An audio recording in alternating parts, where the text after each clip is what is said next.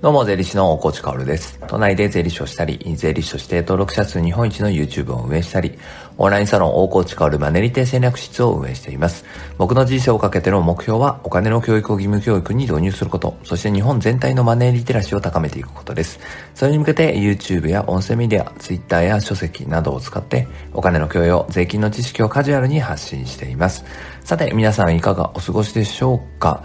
僕はね、いかがお過ごしかというとね、今ちょっと負傷しましたね。負傷。怪我をしました。あの、冬のね、朝、いきなり喋るっていうのはね、気をつけた方がいいですね。えー、この Voicy、録音ボタンを押してから10分間最後までいつも走り抜けているんですが、噛むこともあっても、こう、息がね、詰まる、息じゃないや、言葉が詰まることがあってもね、そのまま走り抜けるんですが、今日は久しぶりにね、録音ボタン、えー、もう一度押し直したんですね、最初に戻って。なぜなら、えー、喋り出したらいきなり唇が割れたんですよ。パキッつってね。ああ、痛かったな今、リップクリーム塗って頑張ってやってるんですけど、冬の朝、いきなりね、乾燥してるところで喋り出すってことがある人はね、気をつけてください。唇割れますからね。えー、さて、そんなこんなで行ってみましょう。えー、昨日ね、冒頭でオンラインサロンの話をちょっとしたんですよね。えー、僕たちのオンラインサロンは、まあ、お金の失敗談とかが相談できたり、まあ、話すことができたり、供養することができるよって。で、それが漫画になって世の中に発信されて、えー人のためになったりするよみたいなことを言ってたわけです。当然これは僕の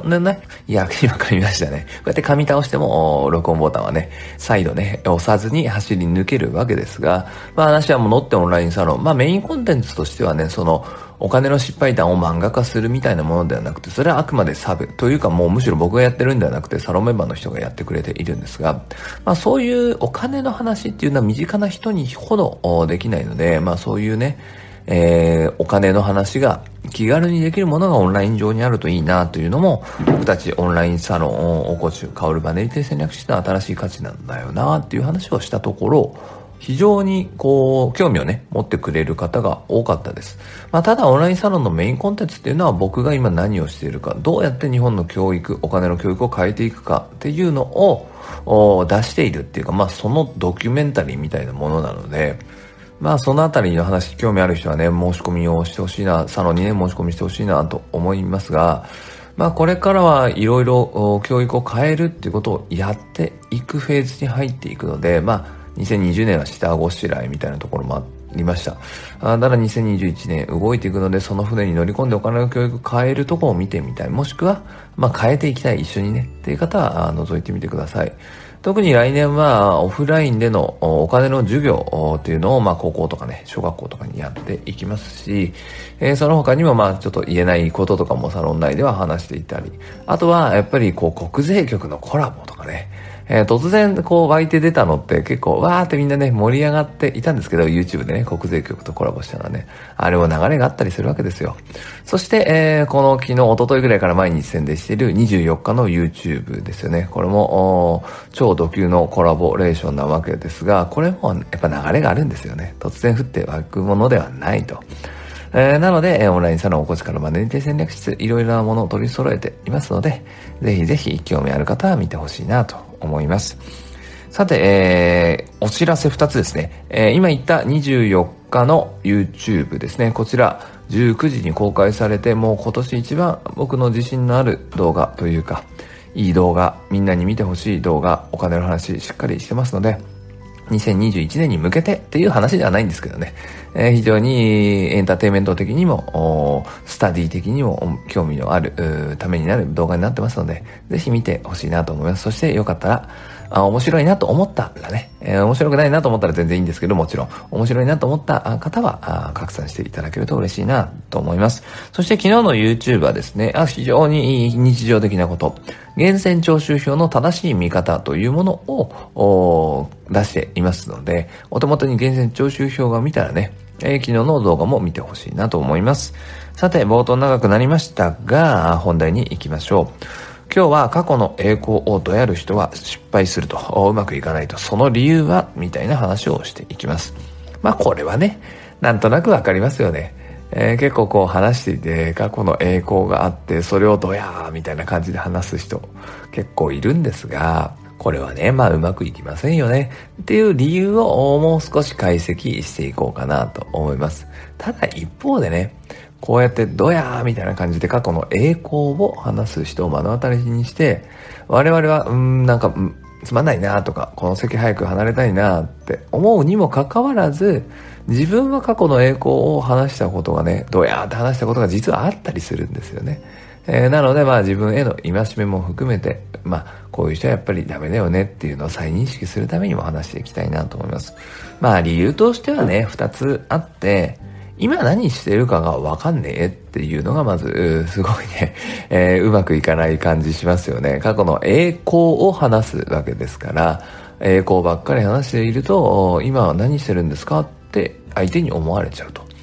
そしてもう一つは、今何してるんですかっていうね、その延長にあるものなんだけれど、まあ、あなた自身が過去ばっか話すってことは、今やってることはあなたの過去に負けてるんですかっていう印象を与える。まあ、証明してしまうってことですね。自らの話で。なので、この理由2つですよね。思って、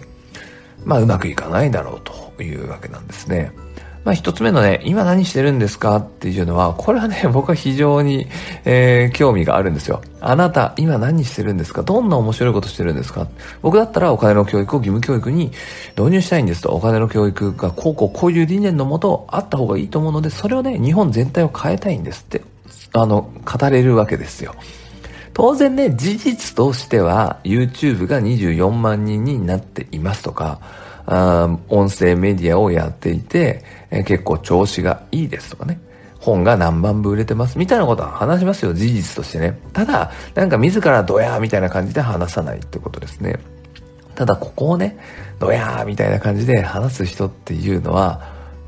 結局その今面白いことしてないんじゃないのって思っちゃうわけですよ。だって僕は過去どんな栄光があるかね。まあ自分にはあるかもしれないよ。自分の栄光あるかもしれないけど、今こんなことしてるんですよっていうことを話したいもん。おだから、あ、それ話したくないんだっていう。今何してるかわかんないから、あんまりその人に対して興味がなくなっていってしまうっていうのはありますね。だからまあ理由の二つ目はその本当に延長でね、今何をしてるかをこうね、力強く興奮しながら喋れない人っていうのは、その過去をどやーって言っていること以上のものは今持ち合わせてないんだろうなって思うわけです。なので過去をどやーってね、えー、話してきたそのどやる話がものすごいものだったらね、どやっているけれども、事実を並べるだけではなくてね、すごく、鼻につぐ感じで、どやっているけれども、その過去がものすごければね、まあさすがに今にも興味持ちますけど、とはいえって感じですね。やっぱり、えー、いい印象はないなって思います。結局のところ、今あなたが何をしているかっていうのが結構全てなんですよね。過去どんな流れがあって今に繋がっているか非常に興味があるけど、過去完結している話をね、してもあんまり刺さらないですよ。結局自分の物差しで自分の過去を見て、これってすごかったねって思って、そしてどやるわけですから、意外と相手に刺さらないかもしれないし、えー、自分がね、えー、やってきたこと、やっていること、まあこれは別に大したことじゃないなって思うものでもね、それは自分の物差しで測っているので、えー、話をしてみたら相手にはめちゃくちゃ刺さることがあったりするわけですよ。まあいずれにしても、どやるということですね。まあ自慢話をするっていうことは、まあしない方がいいと思いますね。その時間は結構無駄だよって思います。自慢話を聞かされて、えー、あなたがどう思うかを考えればわかるんだけど、まあ、本当にすごいものだったらね、うわ、すっごって思って、えー、なかなかいい時間になるかもしれないけど、ほとんどの場合は自慢話聞かされて、なんか、いや、いい話聞いたなって思う人いないわけですよ。ってことは自慢話っていうのはしない方がいいんですよね。当然ね。自分に置き換えればね。まあでも人間っていうのはしちゃうんで、そこを気をつけろよっていう話で、なぜしない方がいいかっていうと、うまくいかないかっていうと、自分は過去に負けている人ですよってことを永遠と相手に語り続けちゃうってことですよね。そして今この瞬間自分がやってることに興奮してない人ですよってことも相手に伝えちゃうんですよね。自らの口でね。えー、それはうまくいかないよね。えー、だから自慢話どうやるっていうのはやめといた方がいいかなと。で、僕もそれは気をつけていて、なぜお金の教育を永遠と語るかっていうと、まあ過去の話は結構どうでもいいんですよ。いろいろやってきたけどね。それが今につながる形の話だったらいいんだけど、やっぱり今何をしているか、何に興奮して人生をかけているか、か、それを語った方が魅力的に映るんじゃないかなと思います。参考になれば幸いです。それでは素敵な一日を最後まで聞いてくれたあなたに、幸あれ。じゃあね。